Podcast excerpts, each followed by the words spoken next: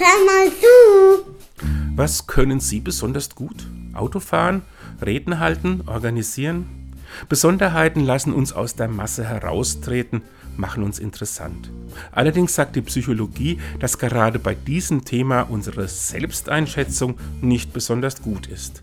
Man nennt das den Lake Wobegon-Effekt, benannt nach einem fiktiven Ort, an dem fiktive Menschen überdurchschnittliche Fähigkeiten haben. Es handle sich dabei aber um eine verzerrte Wahrnehmung, die unserem Selbstwertgefühl nützen soll, ein Trick der Psyche, der uns beim Überleben hilft.